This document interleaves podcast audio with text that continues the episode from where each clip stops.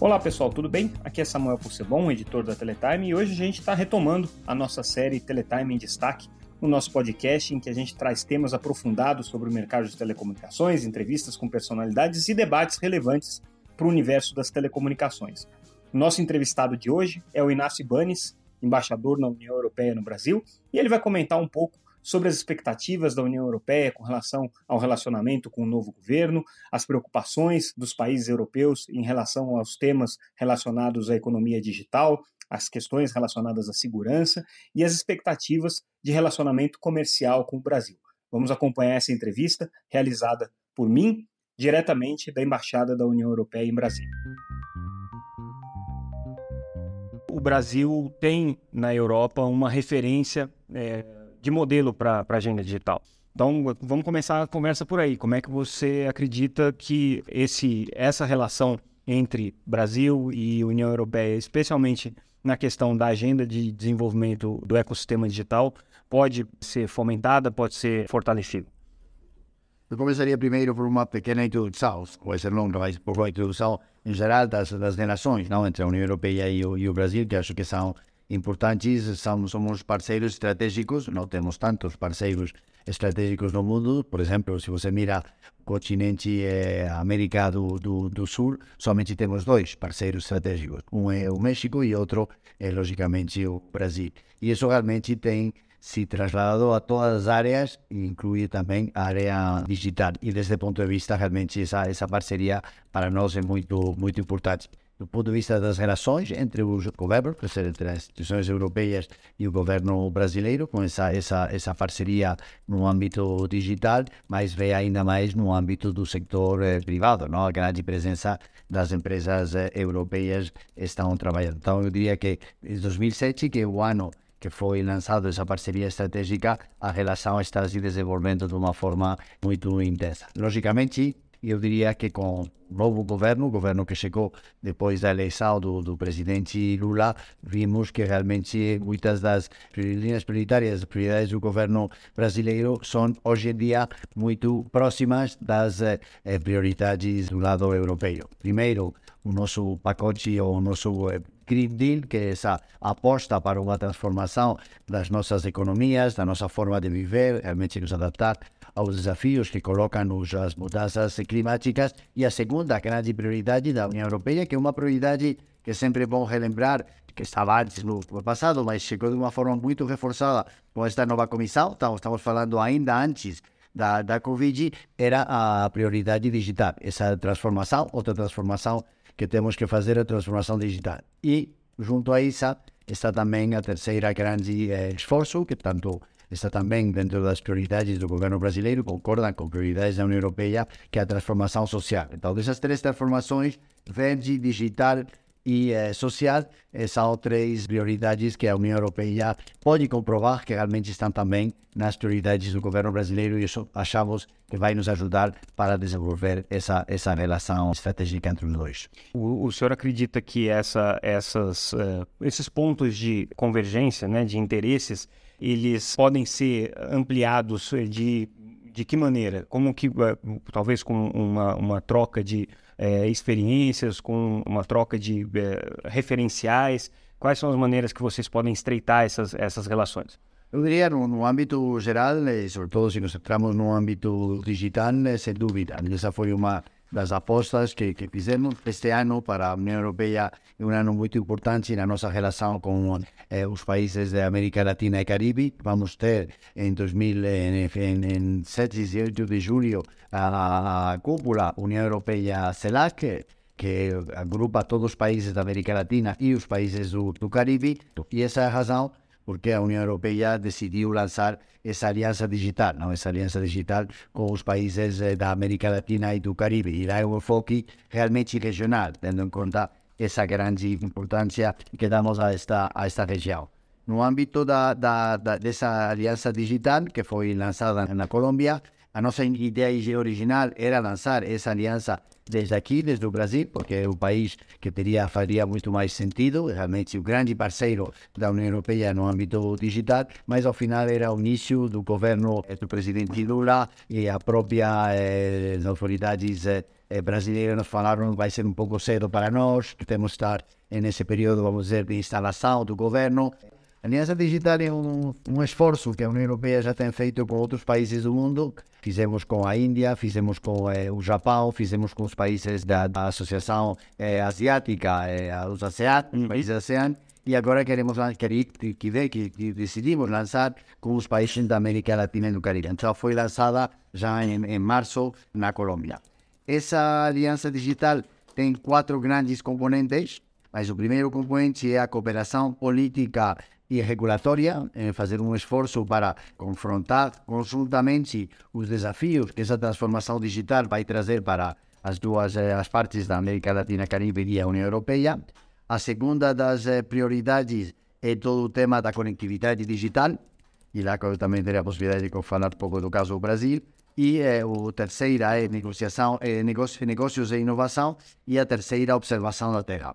Se isso que, insisto, é um enfoque regional, onde a União Europeia quer fazer, logicamente, o Brasil é um grande mercado no âmbito eh, digital, mas também é uma coisa muito importante para nós, uma grande democracia. Então, os mesmos desafios que nós estamos a confrontar no âmbito digital eh, na, na, na, União Europeia são desafios que já estão eh, aqui no, no, no Brasil. Então, queremos fazer essa cooperação eh, nós fizemos um esforço na União Europeia de uma novas eh, regulações com os, o Digital eh, Act, com também com os mercados eh, digitais e eh, queremos eh, fazer um pouco esse trabalho conjunto com as autoridades brasileiras e ver se o exemplo europeu pode ser acompanhado por o caso do, do Brasil. Eh, a segunda delas é conectividade digital.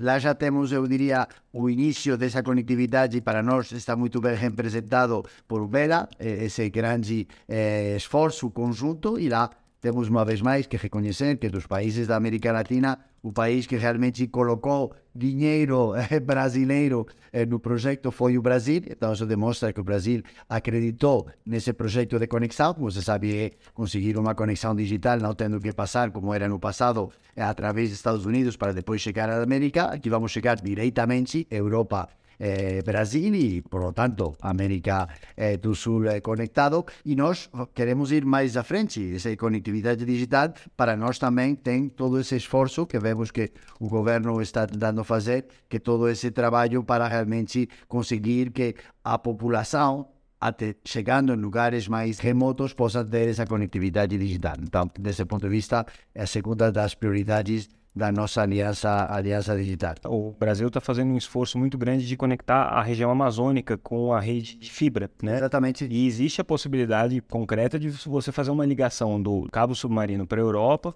com essa rede para você conseguir ligar também a região do Pacífico. Existe, tem muita gente no governo que está olhando essa possibilidade. Sim, não, não, e era um pouco a ideia original e quando mais você vai desenvolvendo e vai demonstrando como uma projeto de cooperação internacional, como é o BELA, eh, você pode fazer entre a União Europeia e os países da América Latina e pode continuar a estender e ser a linha a continuar, sem dúvida. Fora o fato de que né, essa rede na região amazônica está completamente em sintonia com a agenda verde, né? Com a. Totalmente, totalmente, porque afinal essas, essas três transformações e também com a transformação social, com essa terceira, sim, sim. que se fala tanto dessa inclusão social que é tão necessária em todos os pontos de vista, hoje em dia, se no passado, vamos dizer, se falava das campanhas eh, sobre a possibilidade das pessoas saber, eh, acho que falam eh, campanhas de eh, alfabetização. Essa no passado era aprender a ler e escrever, Hoje em dia, a alfabetização hoje em dia é digital. Você tem que conseguir que os cidadãos possam, nos lugares mais remotos, possam realmente ter acesso e compreender a linguagem digital. Então, desse ponto de vista, isso para nós, você fez muito bem esse elemento, que realmente são todas muito unidas. O elemento verde, o elemento digital e eu diria o elemento social eh, ao respeito. A terceira das eh, prioridades dessa aliança digital e toda a parte negócios e inovação, e essa para nós é muito importante, e também, se voltamos a nos colocar no exemplo particular da União Europeia e do, e do Brasil, lá já temos todo. Negócios, aqui tem as grandes, estão aqui. E ademais, uma coisa que eu sempre falo quando falo, e vou explicar um pouco também com, com isso, com o tema da, do, do, do, da presença dos investimentos, que não somente é importante ver o volume, o número das empresas europeias presentes no Brasil, que já é muito relevante, para mim ainda é mais relevante sobre essa questão que falava da importância do Brasil é ver como para cada ou para muitas dessas empresas europeias a operação Brasil, a operação que eles fazem aqui é hoje em dia uma operação mais importante, uma das mais importantes no âmbito eh, do mundo em geral. Se vai fora do setor digital, no âmbito do setor bancário. Você coloca o Banco Santander, um dos grandes bancos europeus. Se você mira as, quais são as grandes operações do Banco Santander no mundo inteiro, vai colocar, já a Espanha já não é uma das grandes, é importante, mas não é mais grande, está o Reino Unido, está o Brasil, está os Estados Unidos. Então, isso, isso você vê em muitos dos sectores. Se usamos o hábito digital, para ti, para Telefônica Vivo, para Ericsson, para Nokia, para todas elas, a operação Brasil é uma parte muito relevante de, dessa época. Então, esse seria o terceiro dos elementos da nossa, da nossa aliança digital. E a última, que também tem uma forte conexão com o Brasil, é todo o âmbito da observação da Terra. Bom, porque nós temos essa capacidade através dos nossos eh, programas, não? É, Galileu, é, temos a capacidade, eu diria, técnica, temos a vontade, temos a preocupação por também responder aos grandes desafios. Sabemos que o que acontece nessa parte do mundo tem um efeito sobre nós, ademais tem um efeito sobre a própria eh, região, então pensamos que lá você tem um âmbito onde pode trabalhar de forma positiva para as duas partes. E tem algo que para mim sempre é muito importante em todos os âmbitos, que é os valores em que vocês baseiam cada uma das sociedades.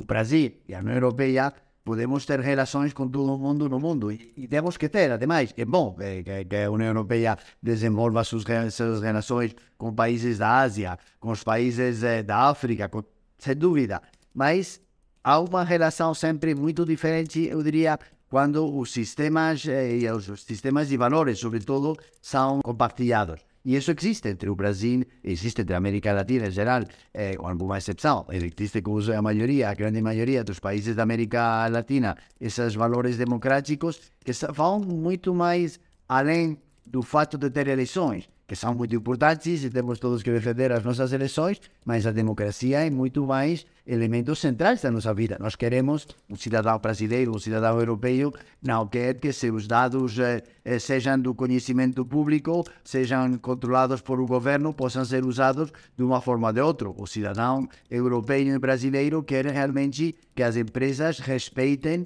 a sua intimidade e a sua privacidade, não? Então, desse ponto de vista, isso é o que faz de todos esses conceitos que realmente nós pensamos que podemos ser esse parceiro eh, importante. Então, fizemos esse esforço para lançar essa aliança digital. A aliança digital não é uma quantidade para o, o desafio que temos frente a nós não é que vamos dizer os números muito fortes, mas o que é importante é o impulso que através da aliança podemos dar para muitos setores. O, o montante que se colocou são 50 milhões de euros. É uma quantidade respeitável, é, sem dúvida, mas o que é mais importante é que vai ajudar a mover em setores é, relevantes. Não, como falei, lançamos isso em março em Colômbia. É, a ideia é ter uma participação forte de todos os países e a nossa convicção e a nossa vontade e os nossos esforços vão na direção de realmente ter o Brasil como grande promotor, um grande validador e eu diria um grande influenciador dessa parceria estratégica, dessa aliança digital com os países da América Latina. E desse ponto de vista, pensamos que contamos com uma boa base eh, para fazer isso, trabalhando em cada um destes. Então, a nossa vice-presidente Vestager eh, fez a visita para a Colômbia mas já ela tinha a convicção, a nossa vice-presidente Vestager, que você não pode lançar essa aliança sem incluir desde o princípio o Brasil. Então, não podendo fazer para o Brasil, ela decidiu, na mesma viagem, eu vou aproveitar e vou chegar aqui no Brasil e tentando dar, eu diria, um foco brasileiro para isso. Então, ela fez um programa muito, eu diria, muito exigente. Às vezes eu tinha temor de que ele ia dizer: Este embaixador tem que ir embora porque não deixa viver aos vice-presidentes. Mas bom, ela tem muito bom caráter, aceitou todo o tempo e aceitou todos os desafios que colocamos a ela. Foi uma agenda bem exigente para ela e eu acho que fizemos um em dois dias, que não é sempre fácil, fizemos São Paulo e, e, e Brasília e conseguimos, eu acho que tocar não todos com a profundidade que nós queríamos ter, porque ao final o tempo é limitado, mas sim um pouco todas as áreas. Por um pouco fazer cronologicamente, eh, já colocamos com ela uma primeira reunião, tivemos uma reunião na Fiesp, organizado com a Fiesp, com representantes do sector digital, tanto brasileiro como europeu. Então já foi um primeiro contato muito forte com a, o sector privado em, em geral e realmente a acolhida foi muito boa. Ela teve a possibilidade de explicar com muito mais detalhe que eu eh, a Aliança Digital. Também falaram muito das eh, normas europeias eh, eh adotadas ao, ao respeito. Também aproveitando que estávamos em São Paulo, fez uma visita, uma reunião governador de, de, de São Paulo. Depois chegou, chegou aqui a Brasília, já para a segunda parte do, do, da visita, e aqui realmente teve contactos, eu diria, a um nível político com, com pessoas importantes. Em primeiro lugar, eram os dias que o presidente eh, Lula estava fora. Então chegou aqui foi recebida por o, o vice-presidente eh, fizeram juntos, e isso conecta um pouco o tema do, dos investimentos, eh, fizeram juntos a vice-presidente e o vice-presidente Agmin, fizeram um lançamento de uma nova mapa do, do investimento, que é um mapa que fazemos financiado por a União Europeia, mas que fazemos com a Apex aqui do, do, do Brasil, e é atualizar os dados eh, sobre o investimento eh, europeu aqui no, no, no Brasil.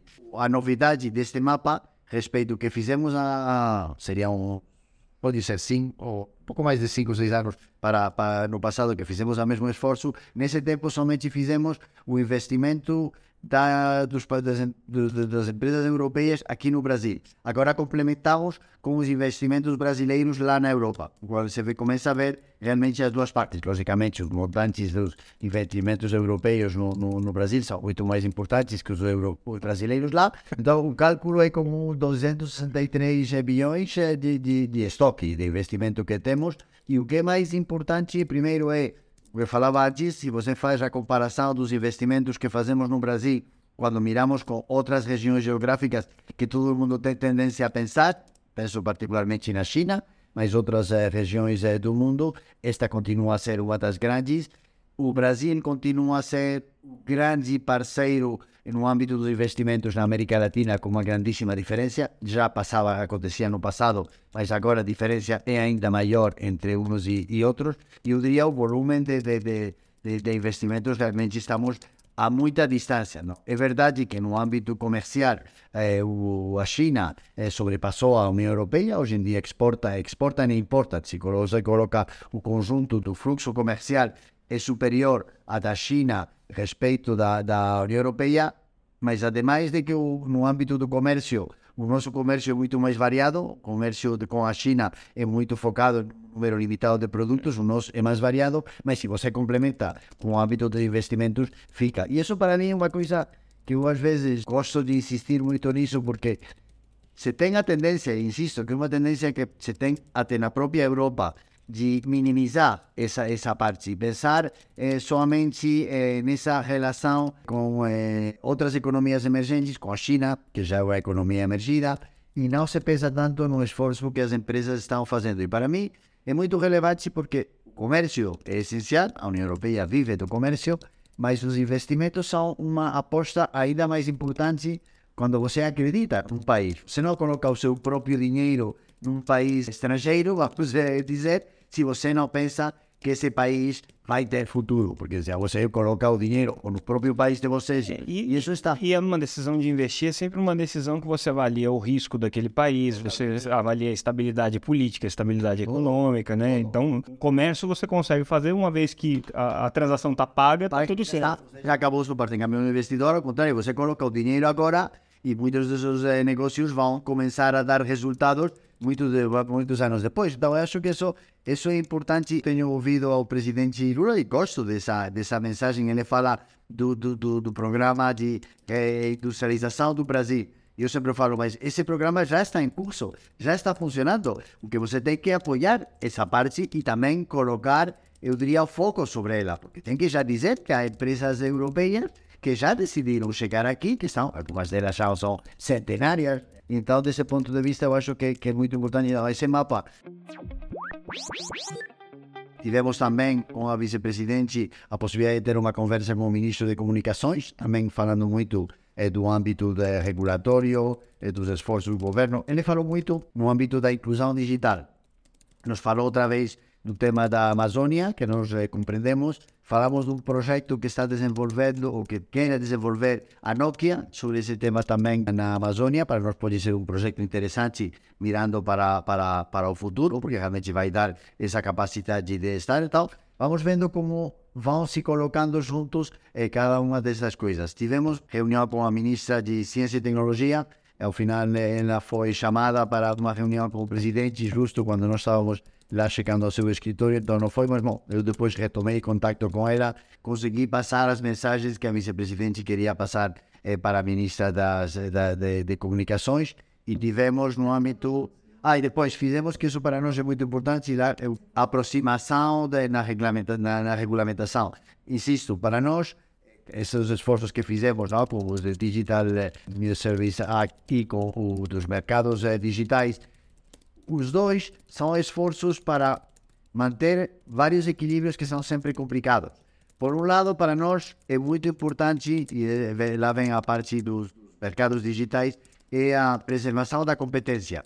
O modelo europeu não poderia ter funcionado como funcionou, sobretudo sendo como somos uma união de Estados, se os elementos de respeito da competência não teriam funcionado sempre. E por isso temos uma legislação muito forte e a vice-presidente Vestager é um bom exemplo disso, porque ela está trabalhando nessa área de uma forma muito relevante, que é assegurar a competência. E essa regra sobre a competência, você tem que começar a se adaptar a mercados que vão mudando. Antes era competência sobre a venda dos produtos, sobre os canais de distribuição que você ia fazer, sobre acordos entre empresas, eh, sobre fixação de preços. Agora não, essas coisas vão evoluindo, agora vamos no âmbito digital. Então você tem uma plataforma e deixa que uma empresa X possa vender essa plataforma, mas não deixa a Y participar. Você está alterando a competência. Então é importante que o setor eh, público eh, tenha esse esforço de, de fazer.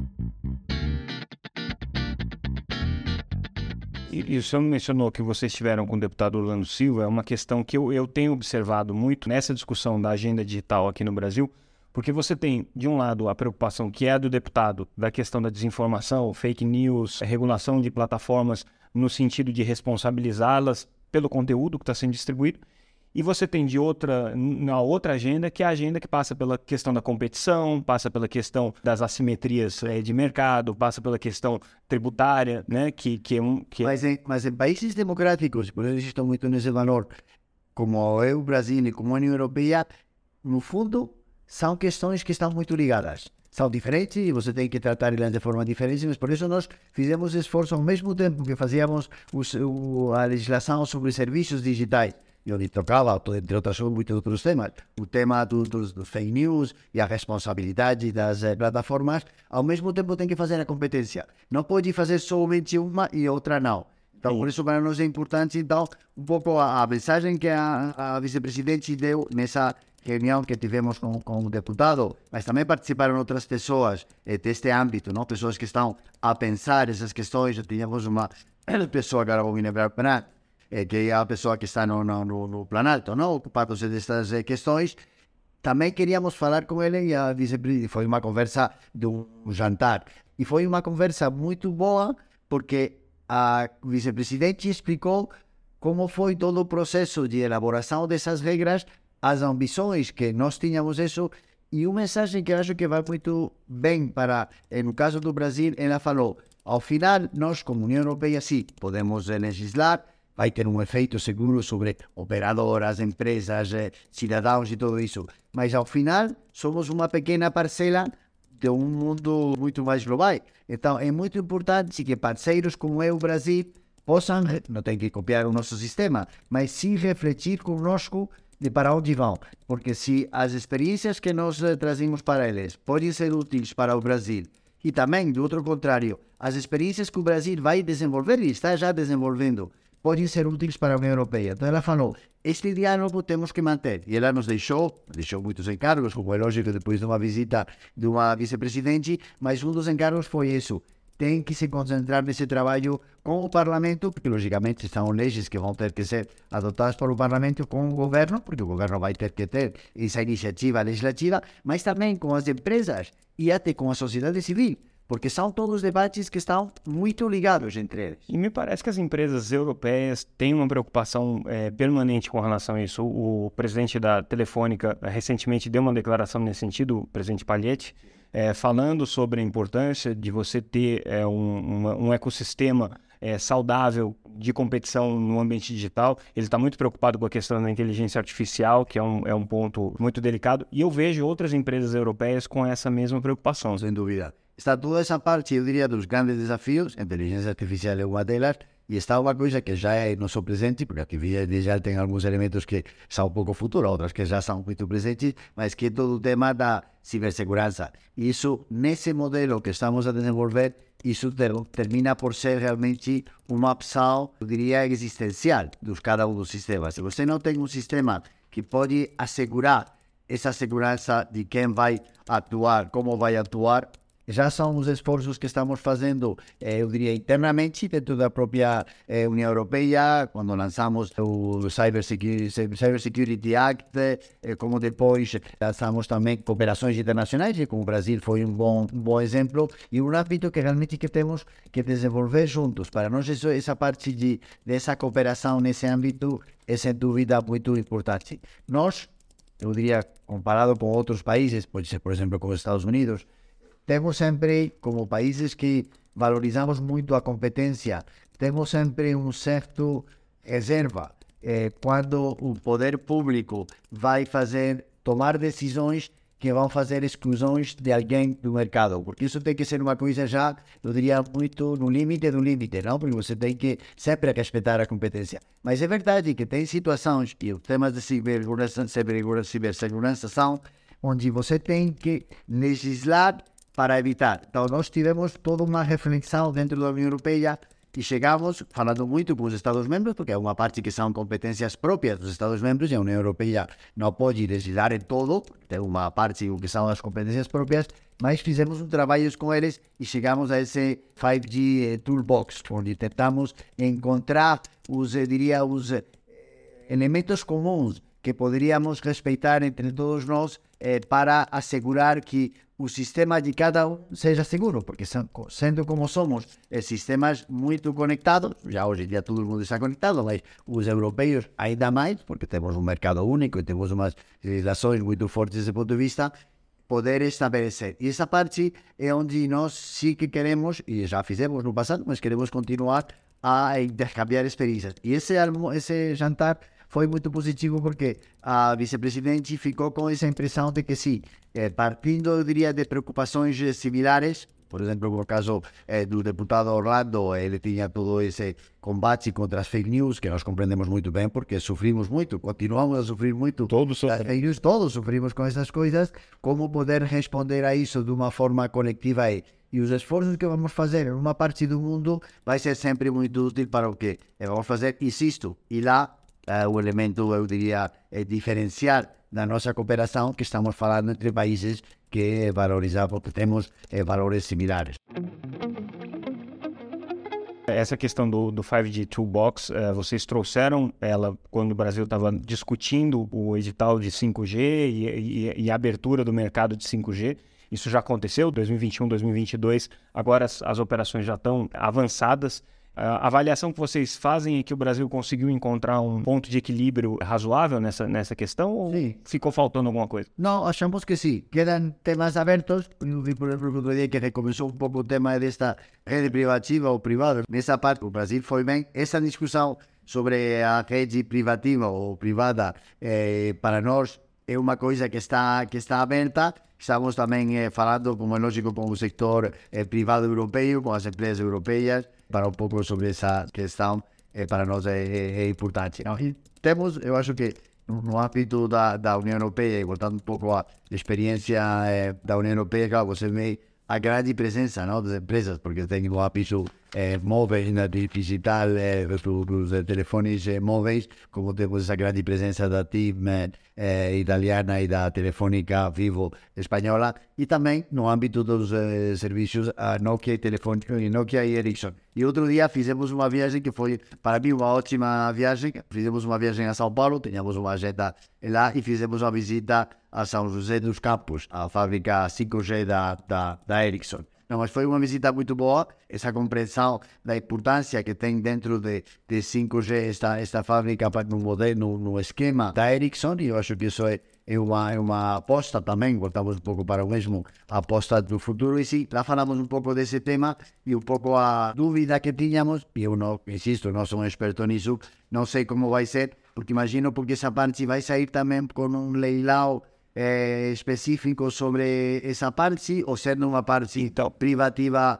Para nós sempre estas questões você tem que analisar no conceito de segurança de qualquer eh, opção que você vai fazer ir com um ir com outro tem pode ter um efeito sobre a, a segurança. E ao final como somos todos nós eh, mundos muito interconectados quando você tem segurança sobre você mas também sobre seu vizinho as possibilidades de se interrelacionar com seu vizinho aumenta. Se ao contrário, seu vizinho dá para você não dá segurança suficiente, então tem. Então, isso logicamente ao final, como você fala, não, para nós, diria como instituições eh, públicas, não é tão importante, que também pode ser, quem vai ser que vai levar a cabo das coisas, se não é mais bem se o sistema que vai ser desenhado e a presença de diferentes empresas, sistemas, assegura ou não assegura a segurança. Esse foi, eu diria, o grande desafio, um dos grandes desafios na Europa, que todo mundo falava, eu quero assegurar a minha segurança, eh? depois uma redundância, mas dizer esse é o nosso esforço. Mas ao final, que nós, como eh, Comissão Europeia, falamos, a sua segurança é muito importante e é bom que você cuide da sua, mas tem que também pensar que é importante a segurança do outro. Vamos dizer isso, e por isso, por isso o, nosso, o diálogo, eu diria que é tão importante desse ponto de vista de poder realmente eh, compreender quais são as decisões e quando alguém toma uma decisão, que vai ser uma decisão individual de cada um, dos, e sobretudo no Brasil, independente e, e autônoma do, do próprio Brasil, mas sim que o Brasil tem que pensar que efeito tem isso é, com os meus é, parceiros até agora. Não vai ter um efeito sobre a minha relação com os Estados Unidos, vai ter um efeito sobre a minha relação com a Europa. Essas perguntas nós fazemos ao revés. Né? Nós perguntamos, isto vai ter um efeito sobre a relação com o Brasil ou não? Então, é um pouco essa, essa, essa é a pergunta sobre o tema da, da privativa que tínhamos. E outro dia foi um tema que discutimos, mas bom.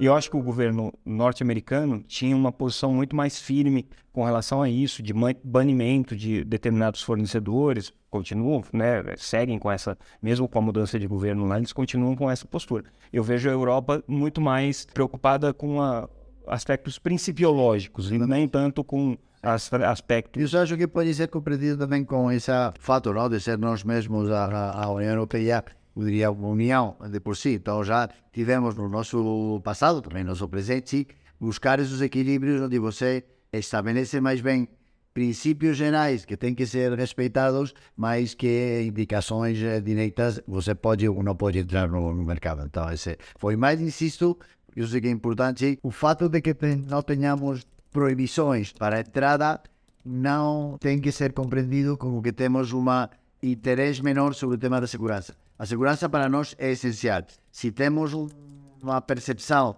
de que um ator no, no serviço ou no sistema pode colocar uma quebra da segurança, então é quando vamos buscar a fórmula de evitar eh, a participação desse ator. Então, eu diria que, que não concordo, ou seja, não, não temos o mesmo approach que têm os americanos eh, ao respeito da questão, mas a preocupação que os americanos têm sobre o tema de segurança, concordamos com ele. Pensamos que isso é importante para os Estados Unidos, para a União Europeia, mas como não, também para o Brasil. Então, por isso que todas as coisas de, de segurança geral eh, são para nós é, muito importantes. E, como resolvemos, é verdade que é diferente. Eu vejo, por exemplo, o Brasil, o governo brasileiro atual, com uma agenda de preocupação com relação à privacidade de dados, proteção de dados pessoais, é, respeito a, a, aos direitos digitais, vamos dizer assim, é, muito mais forte, inclusive, do que, do que é, a gente tinha no governo anterior. Então, essa é uma agenda que também a Europa foi, foi uma inspiração. Né? O GDPR foi um modelo para a legislação brasileira. Quando você estabelece os marcos, não tem que copiar um ou outro, porque não nada é copiável, né? você tem que adaptar ao seu sistema. Mas quando depois tem sistemas, o tema de vocês ter uma regulamentação sobre a proteção de dados tão similar ao nosso faz que isso agora é muito mais possível. Se vamos imaginar, vocês teriam optado por um sistema completamente diferente do nosso e nós não teríamos confiança sobre como vai ser o sistema sobre tratamento de dados, seguramente agora essa cooperação, que vai ser muito importante para combater um crime organizado, não teria acontecido. Então, por isso sempre por isso falo tanto de, da importância de discutir antes de adotar eh, as eh, diferentes eh, regulações a respeito, poder conhecer como é outro sistema e ver em que parte podem se conectar. E agora toda a discussão sobre quem vai regular esse ambiente digital, se é que vai ser necessário uma regulamentação para isso, né? Enfim, tem um debate muito amplo pela frente. É verdade que fizemos uma regulação que pensamos que pode servir como inspiração para coisas mas para nada queremos ou pensamos que temos a solução para todas as questões e não pensamos que sozinhos no mundo podemos solucionar muitos desafios. E se pensamos ao contrário, que, que países como o Brasil vão também se orientar nessa linha, vai dar muita força a muitas dessas. Não. Essa entrevista foi editada e montada pelo nosso editor e também guitarrista, Bruno do Amaral, também autor das trilhas que compõem esse podcast.